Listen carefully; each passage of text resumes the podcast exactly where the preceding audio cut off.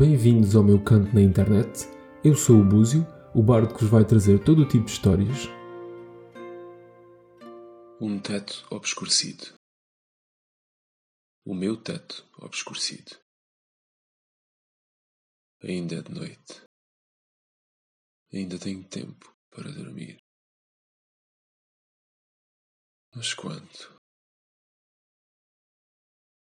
Entorpecido entre os cobertores, procuro a resposta que pouco mais serve do que satisfazer a curiosidade. O conforto de saber que o novo dia continua longe, que a noite permanece jovem. A luz do ecrã cega-me por momentos. Fecho um dos olhos enquanto o outro teima em descobrir as horas. Sou recompensado com as duas e meia da manhã. Ainda me resta muito tempo, porque acordei agora. Pouso o telemóvel sobre a cômoda.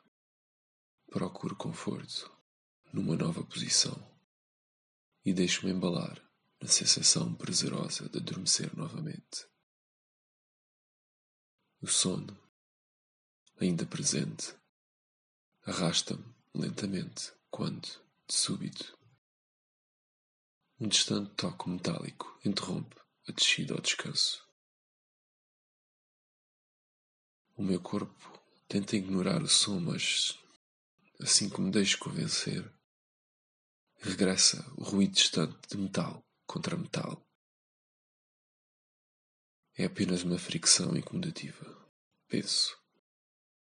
Contudo, algo, num recanto escondido da mente, me roga por atenção. Outro som. O meu discernimento desperta um pouco mais. Há algo naquela repetição. Há algo alarmante.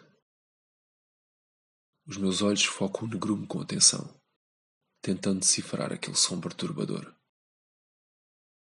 Outro macio, mas cuidadoso toque de metal contra metal, e o coração acelera no meu peito. De repente, sei o que é. É a minha porta. Está alguém a tentar abrir a minha porta? Eu tranquei a porta. Por vezes não a tranco. Sinto o pânico como um choque percorrer todo o meu corpo. Estou agora totalmente acordado. Os meus pés, trêmulos, encontra o chão frio.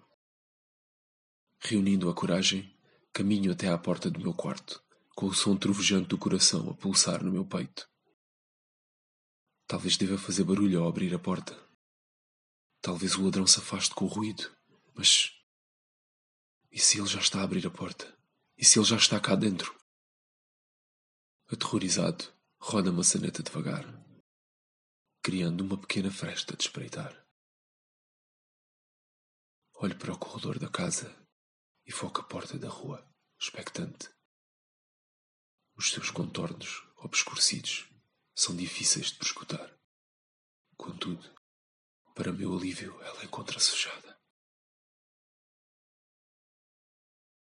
Um silêncio não natural abate-se, restando apenas a minha respiração e o bater desenfreado do meu coração. Tenho de confirmar se a porta está trancada. Tenho de garantir a minha segurança. Decido atrever-me a três passos, sentindo uma pressão enorme sobre mim. Dentro, escuto uma voz, a mesma voz suplicante que me alertara a despertar. Grita, agora, para que fuja dali a qualquer custo.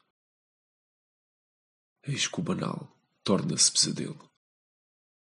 O comum estalo da fechadura dispara sobre mim despedaçando toda a bravura que me levara até aquele local.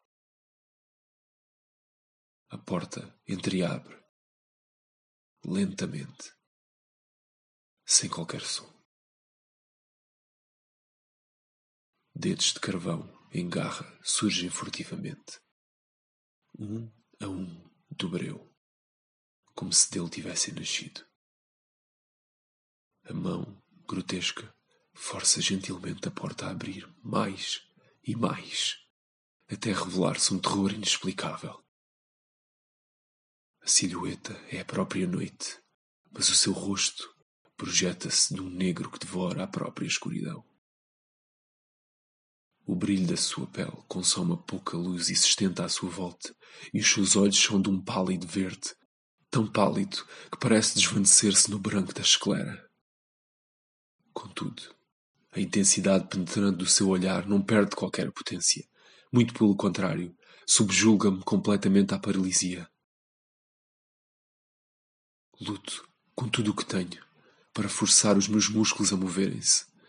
Mas o terror domina-me.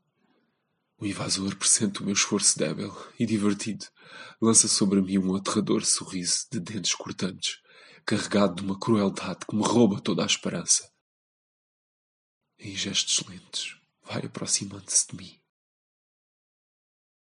Impotente, vou suplicando baixinho a todos os seres superiores que me ajudem, sem que sinta qualquer amparo. A escassos metros de mim, ele para, ainda vestindo a noite. Com uma delicadeza predatória, coloca dentro de uma bolsa de couro que se encontra ao seu pescoço uma chave feita de osso e retira uma outra de latão queimado. Puxa a porta à nossa direita e coloca a chave na fechadura roda-a três vezes para a direita, como se a destrancasse, e abre-a. De dentro daquela porta, outrora a minha casa de banho, ouço o mar e centenas de cigarras a cantar. Antes de entrar, relança o seu olhar dominando sobre mim, esboçando um sorriso malévolo. Ver-nos-emos outra vez, brevemente.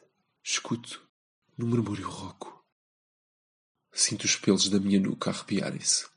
Aquela criatura levar arrastados por aquela porta o meu ânimo e a minha sanidade. Grito em loucura.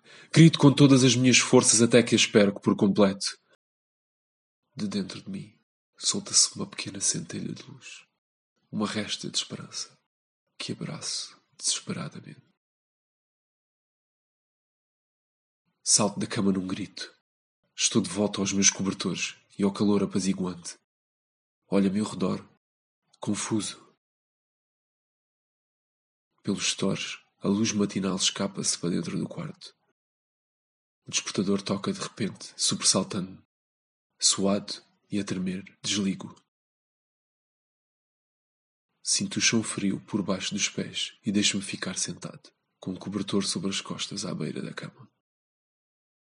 Respiro fundo. Tento acalmar a respiração ofegante.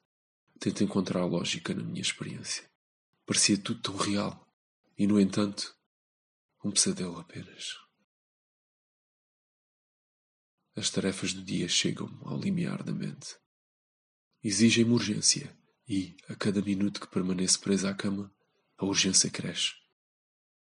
Finalmente, sentindo-me capaz de largar a proteção fictícia dos cobertores, levanto-me e agarro uma roupa qualquer para vestir. Reúno coragem para tomar um banho quente, quando, diante da porta do quarto, me sinto estremecer sobre a memória tão viva da recente visão noturna.